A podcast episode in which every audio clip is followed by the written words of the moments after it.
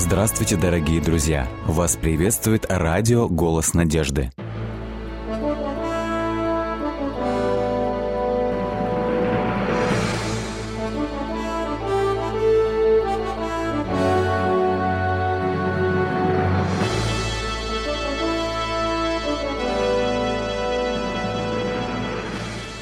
Радиотелецентр «Голос надежды» приветствует вас. В эфире программа «Великие пророки Библии». Студия Александр Болотников. Их называют большими пророками. Исаия, Еремия, Езекииль.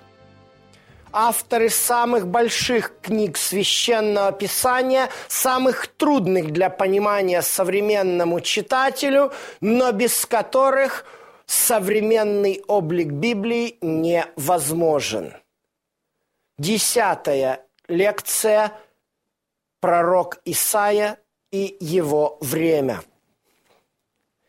Очень часто книга пророка Исаия использовалась отцами церкви для того, чтобы показать, что Бог отверг израильский народ – те обличения, которые Исаия от имени Бога произносит в адрес Израиля, использовались для того, чтобы показать, что Израиль согрешил, отступил, и Бог его отверг.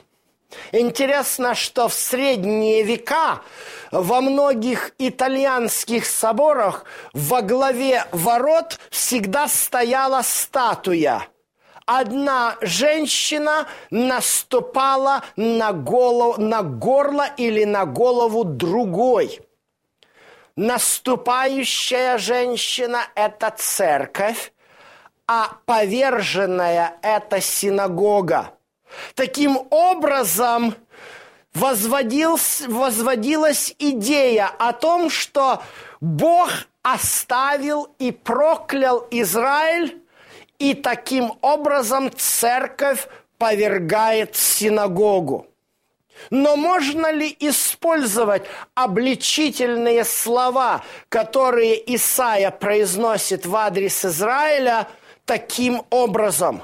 Можно ли сделать вывод, что Исаия говорит а, об отступлении Израиля от завета и даже начинает свою книгу со слов а, судебного процесса, который Бог начинает против Израиля, вызывая свидетелей неба и землю, к которым он апеллировал еще 1400 лет до нашей эры, заключая завет со своим народом, можно ли это использовать и сказать, что вот теперь Израилю вынесен приговор, и на этом народе поставлен крест, и Бог более его не, в нем не нуждается. Давайте будем изучать это на примере следующей части книги пророка Исаи. Мы уже говорили о том, что богословы разделяют книгу пророка Исаи на три составных части – Некоторые либеральные богословы говорят о том, что это три разных автора написали эти три части, и каждый из них выдавал себя за Исаию. Но сейчас мы увидим, что несмотря на то, что Исаия действительно состоит из трех частей, как один известный э, комментатор э, Мотьер в своем комментарии назвал их книга э, царственного младенца, книга страдающего раба и книга помазанного победителя. Книга страдающего раба начинается с сороковой главы. И мы увидим сейчас, как она связана с предыдущей частью. Но сороковая глава, первый стих, начинается словами «Утешайте, утешайте народ мой, говорите к сердцу Иерусалима и возвещайте ему, что исполнилось время борьбы его, и что за неправды его сделано удовлетворение, и он от руки Господней принял вдвое за все грехи свои. Иными словами, Бог действительно признает тот факт, что Он излил свой гнев на Израиль за нарушение завета. Но как об этом написано в 30 главе Второзакония, а также в последних главах книги Левит, всякий раз после того, как на Израиль обрушиваются проклятия завета за его отступление, Бог идет и протягивает к своему народу свои спасающие руки. Да, Израиль потерпел от руки Божьей и даже принял вдвое. И поэтому здесь идет призыв, явно призыв к остальному человечеству. Утешайте народ мой, говорит Бог ваш.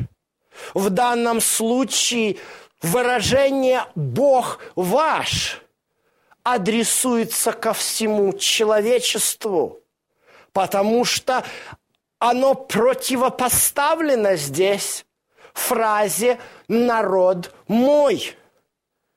Весь мир призывается Богом на то, чтобы утешать Израиль. Почему? Здесь есть два фактора. Первый фактор – это можно даже говорить в современном контексте.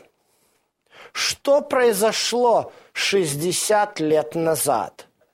6 миллионов человек были задушены в газовых камерах, погибли от расстрелов, пыток, голода, притеснений, болезней и лишений. Действительно, израильский народ настрадался вдоволь. За годы Средневековья евреев изгоняли из стран, где они находились, под страхом смерти принуждали их к обращению в христианство – у них отбирали имущество, их грабили, убивали, насиловали в Испании, в Германии и в других странах мира. Господь говорит, утешайте народ мой. Хотя, конечно же, все эти страшные э, кары, которые пали на израильский народ, конечно же, не были карами Божьими. Конечно же, то страшное деяние, которое совершил Гитлер и его клика, никаким образом не являлось наказанием Божьим.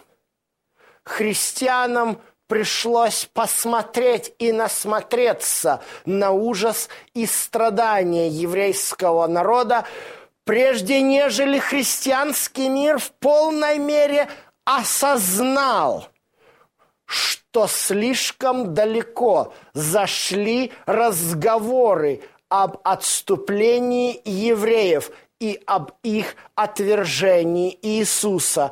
И вот почему здесь Исаия говорит эту пророческую мысль о том, что израильский народ сегодня, живущий дв... спустя две тысячи лет после событий, которые произошли в Иерусалиме, тысячи и тысячи поколений про, э, прошли с тех пор. Этот народ – нуждается прежде всего в утешении и демонстрации Божьей любви. Но что же это за двойная кара, которую Израиль принял за грехи свои?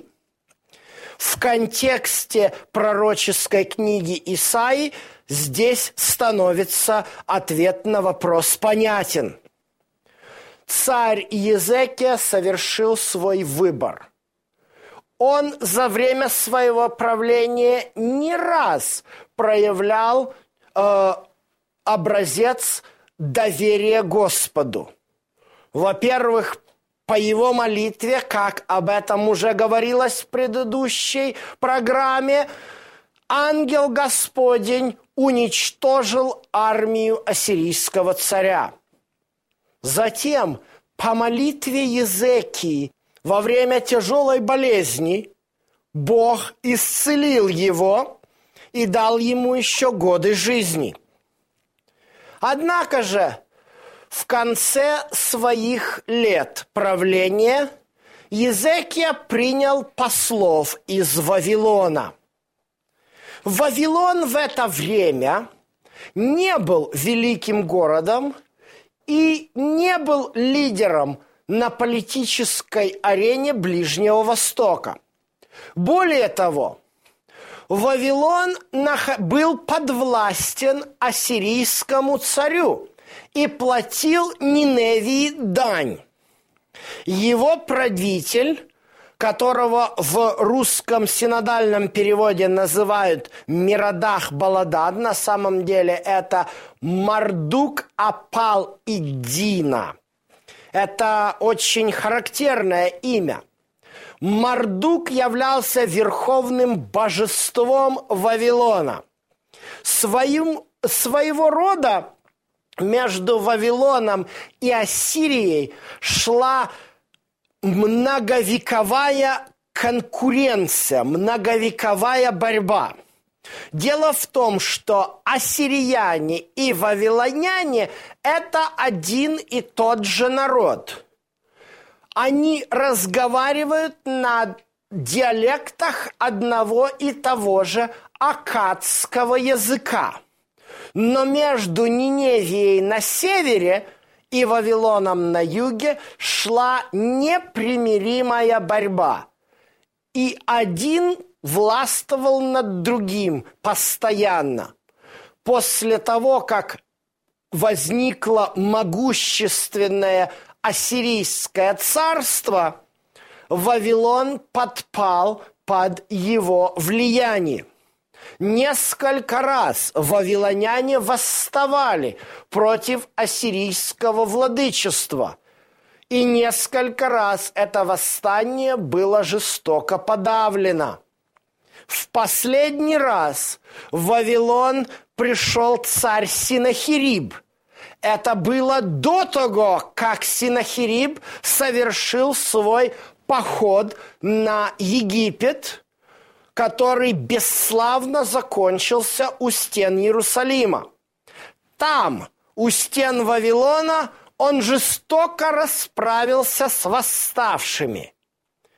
И поэтому – когда в Вавилоне узнали, что войско Синахириба погибло, и вообще сам Синахириб был умерщвлен своими сыновьями, а на его место стал – более слабый царь Асархадон, или его здесь называют в 38 стихе 37 главы книги пророка Исаия как Асардан, то вавилоняне подняли голову. И, конечно же, они решили направить посольство к Езекии, потому что именно под стенами Иерусалима – ассирийское войско нашло свою могилу. К сожалению, Езекия повел себя не очень хорошо. Он допустил ошибку. Дело в том, что Тора категорически запрещает Израилю вступать в союзнические отношения с каким-либо государством. Бог является единственной опорой и защитой Израиля. Езекия же был польщен комплиментами, которым осыпали его э, посланцы от Мардук, Апал и Дины. А это слово Мардук, Апал и Дина буквально это имя означает «Мардук ответ даст». Иными словами, а, этого вавилонского правителя как бы звали вот таким вот именем, что типа «Моя надежда в Мардуке». Что делает Езеки? Вместо того, чтобы посвидетельствовать о том, как он помолился Господу, и что Господь дал ответ на его молитву. И только по его молитве ангел Божий вышел и уничтожил ассирийское войско, Езекия начинает показывать свое оружие, свои богатства и все как это делается в обычной политике. На что Исаия говорит Езекии? «Выслушай слово Господа Саваофа», пятый стих. «Вот придут дни, и все, что есть в доме твоем, что собрали отцы твоего до сего дня, будет унесено в Вавилон, и ничего не останется и возьмут из сыновей твоих, которые произойдут от тебя, которых ты родишь, и они будут евнухами во дворе царя Вавилонского». Это пророчество Исаи, к сожалению, сбылось. В 587 году до нашей эры, через сто с лишним лет после описанных в 39 главе пророка Исаи событий, войска царя Навуходоносора проломали стены Иерусалима, сожгли храм Господень и вынесли оттуда все золотые сосуды, унеся их в Вавилон – и увели израильский народ, точнее иудейский народ, в вавилонский плен. Вот почему Бог говорит в следующей главе «Утешайте народ мой, потому что он вдвое принял за грехи свои». Да, Бог говорит конкретно – что на Израиль было послано его наказание. Об этом особенно ярко говорят пророки Еремия и Иезекииль, жившие во время Вавилонской осады и Вавилонского пленения. Но Бог верен своему слову, и его милость не истощается. Он протягивает к своему народу спасающую руку и дает ему шанс. Глаз вопиющего. В пустыне приготовьте путь Господу. Я специально сделал паузу именно после глаза вопиющего – Потому что очень часто этот текст цитируется с Евангелия от Матфея, где говорится «глаз вопиющего в пустыне», создается неверное понимание текста, создается понимание такое, что Иоанн Креститель, о котором говорит Евангелие от Матфея, который применяет к себе этот текст, он вопиет в абсолютной пустоте, и его никто не слышит. Это, к сожалению и к счастью, можно так сказать, не так. Дело в том, что если мы откроем Евангелие от Матфея, третью главу, то мы видим, что Иоанн говорит, покайтесь, ибо приблизилось Царство Небесное. И в ответ на призыв Иоанна весь Иерусалим и в Иудея, и вся окрестность Иорданская выходили к нему. Иоанн не был голосом, который никем не был услышан. Но Иоанн был тем голосом, который в пуст... призывал сделать в пустыне приготовить путь Господу и прямыми сделать стези Его, чтобы всякий дол наполнился, всякая гора да выпрямилась, кривизны сделались ровными, и пути сделались гладкими. И тогда должна была явиться слава Господня. Вот к чему призывает Господь. Вот в чем заключается утешение народа израильского. В утешение своему народу Бог посылает себя избав... как избавителя для того, чтобы спасти Израиль. Вот почему в пустыне нужно сделать прямыми пути. Дело в том, что иудейская пустыня находится с, к востоку от Иерусалима. Нам известно всегда о том, что Господь всегда грядет с востока, с восхода солнечного – Естественно, особенно по нашей жизни в бывшем СССР мы очень хорошо знаем, когда куда-то приезжал генеральный секретарь ЦК КПСС, там сразу же делались дороги, там эти дороги выравнивались, чтобы эти правительственные членовозы могли ехать и не подскакивать по нашим кочкам. Ну, вообще-то говоря, всякому царю всегда делались ровные дороги. Это являлось признаком особого уважения и особого почтения. Тем более в пустыне, в каменистой пустыне, там, где все неровно, а иудейская пустыня, она вся такая э, очень холмистая и тропинки, которыми э, перемещаются сегодня бедуины в этой пустыне, они очень-очень запутаны. А здесь призывается выровнять холмы, чтобы дороги были гладкие, ровные, чтобы Господь, Спаситель Израиля, мог беспрепятственно добраться до Иерусалима. Конечно же, мы понимаем, что речь идет о нашем духовном контакте с Богом.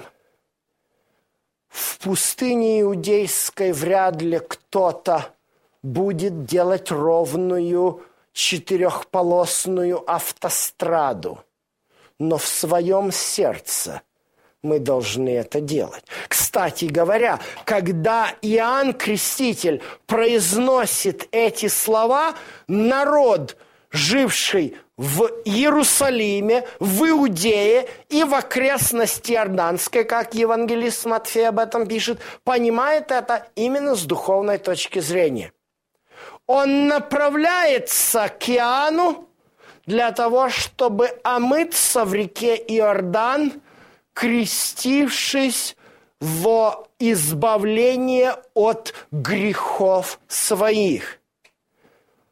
Народ иудейский, живший во времена Иоанна Крестителя, абсолютно правильно понял, что пророк от него хочет. Исаия именно этого хочет от своего народа. Да, мы страдаем, и не только израильский народ.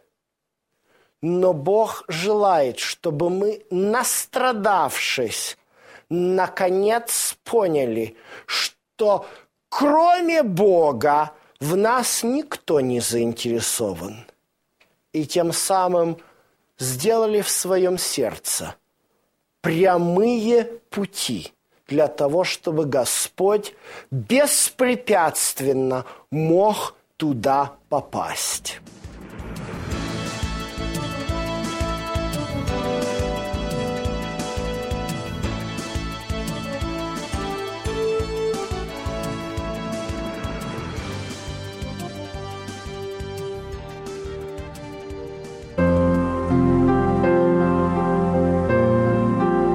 Как дождь и снег не сходит с неба и туда не возвращается, но напаяет землю и делает ее способную рождать и произвращать, чтобы она давала семя тому, кто сеет, и хлеб тому, кто ест.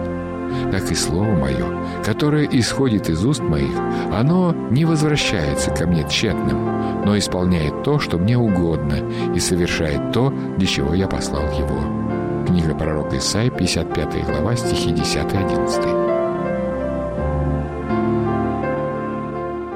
Дорогие друзья, вы можете оставить свои сообщения через WhatsApp и Viber по номеру плюс 7 915 688 7601 или позвонить нам на бесплатную линию, которая работает на территории Российской Федерации. Номер 8 800 100 ровно 1844. 8 800 100 ровно 1844.